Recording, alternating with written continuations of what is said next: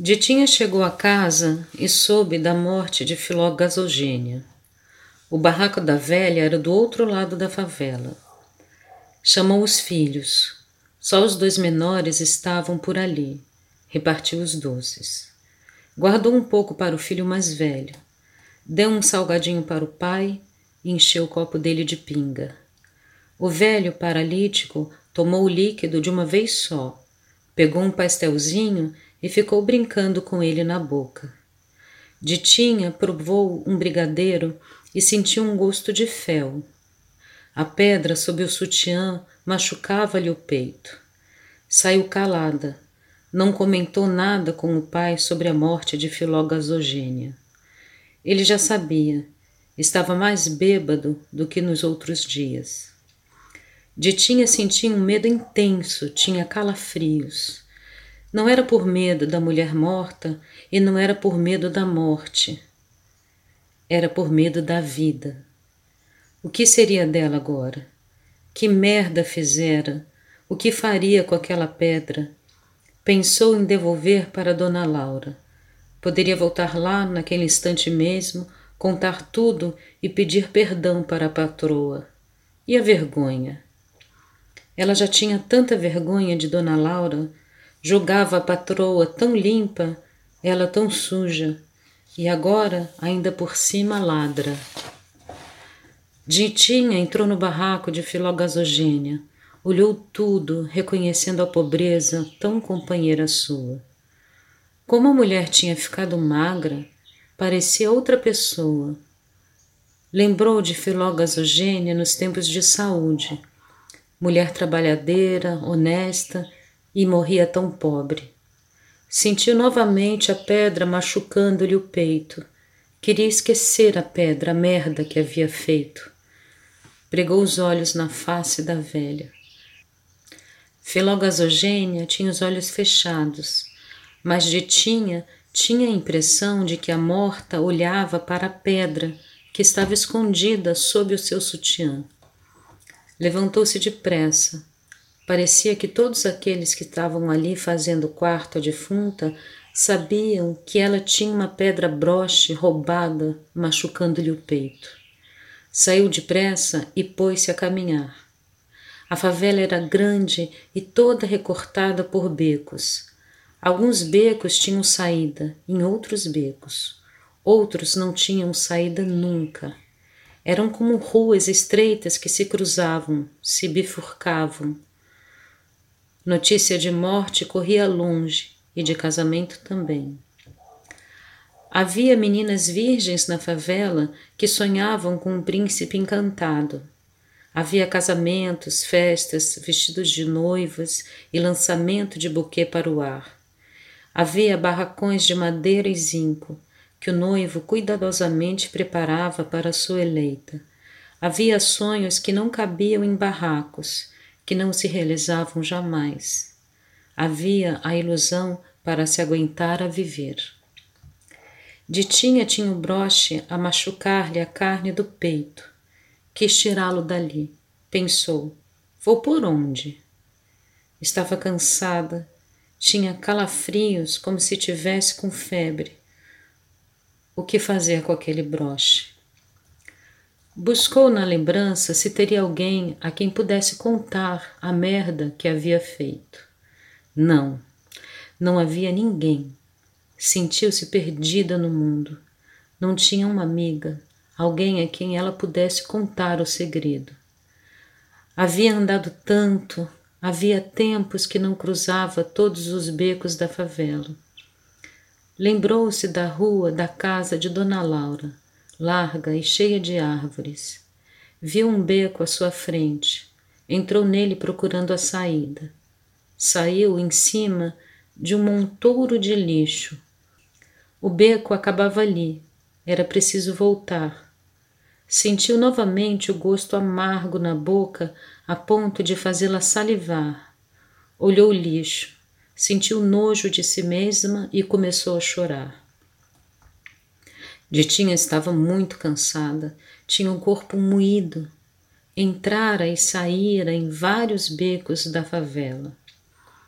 Beco do Ralabunda, beco da comadre Joaquina, beco dos dois irmãos, beco das duas Marias, beco do sem alma, beco dos namorados, beco do tio Totó, beco de Dona Tassila, beco das irmãs Cuíca, beco da Cruz Credos.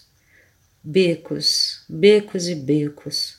Algumas pessoas, ao encontrarem com Titinha, perguntavam se ela estava procurando os filhos.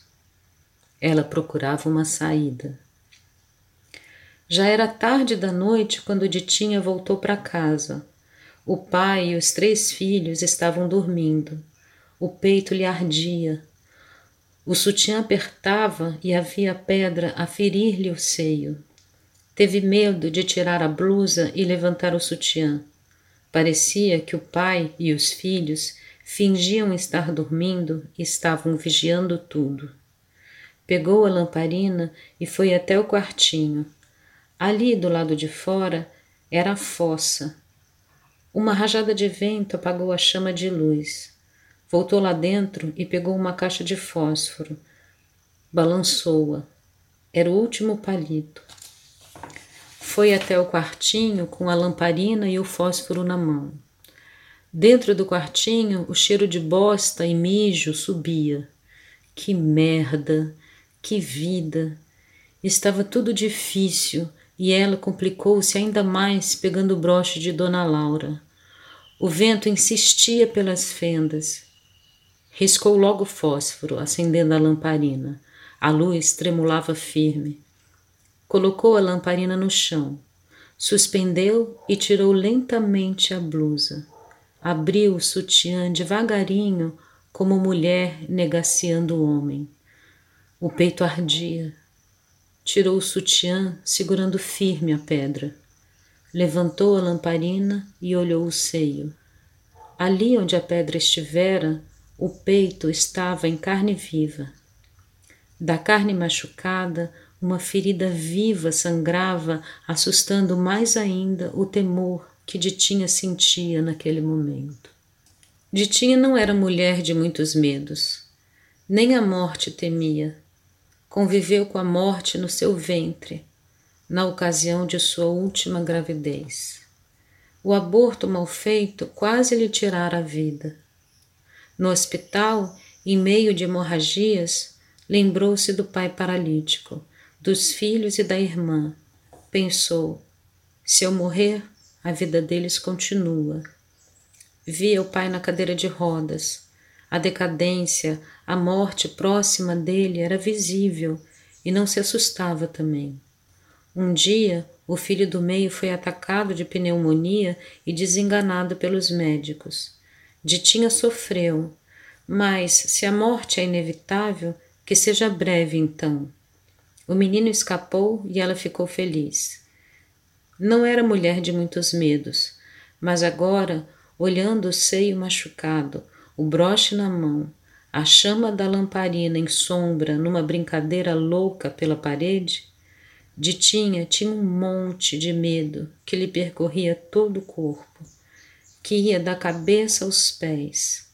O cheiro da fossa, a merda que ela havia feito, e a polícia? Dona Laura, quando descobrisse, haveria de entregá-la à polícia.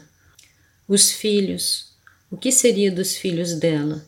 Beto estava virando um homem. Com treze anos, já tinha jeito de rapaz.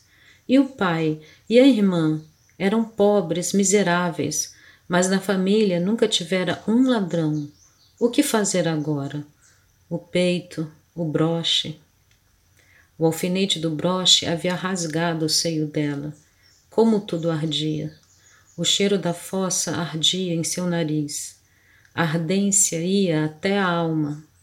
A chama da lamparina irresponsavelmente brincava em sombra sobre a parede esburacada. De repente, a chama iluminou o fundo da fossa. Num lampejo, Ditinha viu as merdas supitando lá no fundo, e num lampejo mais rápido ainda, o broche tão bonito, de pedra verde tão suave que até parecia macia, sumiu em meio às bostas. Ao amanhecer o dia, a dor aumentava no seio de Ditinha, que tinha calafrios de febre. Viu que não aguentaria trabalhar. Pensou em mandar o Beto dar o um recado a Dona Laura, mas teve medo. Passou o tempo todo na cama e pensava ser da polícia qualquer movimento lá fora. O dia passou desesperadamente tranquilo. No dia seguinte, sentia-se mais abatida ainda e o seio inchara. O gosto de fel na boca insistia. Continuou na cama. Beto acordou indagando o que ela estava sentindo e ela reclamou de cansaço. O menino olhou carinhosamente para a mãe, levantou-se e coou o café. Ditinha se sentiu mais amparada. Bebeu saboreando vagarosamente a bebida na canequinha. Seu filho haveria de ter vida de gente. Como? Estava quase corajosa novamente. Sentiu uma fisgada no seio, lembrou da pedra verde tão suave que até parecia macia, afundando nas bostas. Deitou e fechou os olhos. Pensou: se é para a polícia vir, que venha logo. Não apareceu mais em Dona Laura. A patroa sabia onde ela morava. Não exatamente onde era o barracão. O pai, paralítico e bêbado, perdera a noção do tempo. Já quase desligado da vida, não percebia as coisas rotineiras e muito menos as mudanças. Os filhos perguntaram se ela não iria mais trabalhar. Iria, sim, daí a alguns dias. Quero apenas descansar um pouco, respondeu Ditinha. No quinto dia, a bomba explodiu. A dor, a vergonha explodindo dentro e fora do peito de Ditinha. Policiais chegaram à favela procurando a falsa doméstica. Chamava-se Ditinha. Tinha um pai paralítico, uma irmã e três filhos.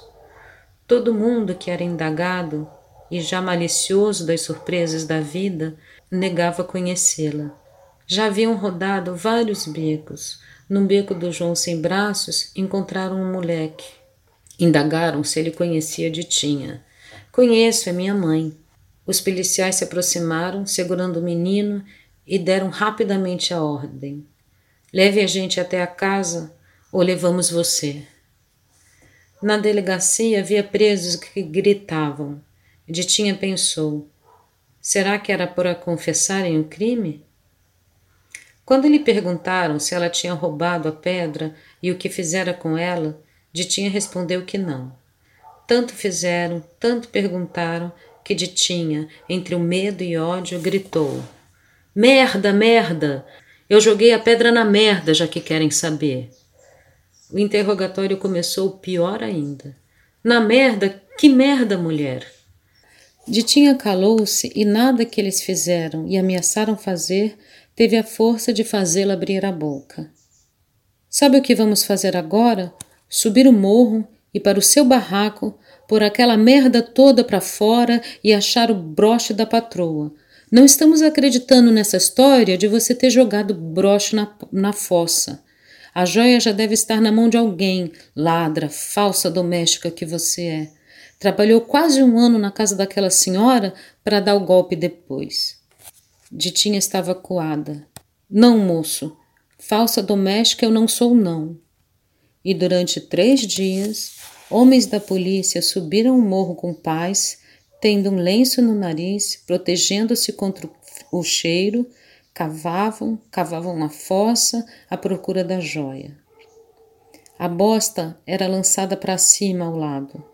Do beco onde morava Ditinha, exalava um odor que ia se espalhando para os becos vizinhos. Ditinha, ali de pé, era obrigada a assistir à operação Catajoia. As lágrimas corriam dos olhos da mulher. Os filhos, temerosos, trancavam-se dentro de casa. A irmã não aparecera ainda. O pai, paralítico, chamava por ela, choramingando e pedindo cachaça. A fossa foi toda revirada. Do lado de fora, vários montouros de bosta. Desistiram. Não se soube se acharam a joia ou não. Levaram de tinha com eles. No peito de Beto, mais velho, o ódio crescia. Merda, merda, merda.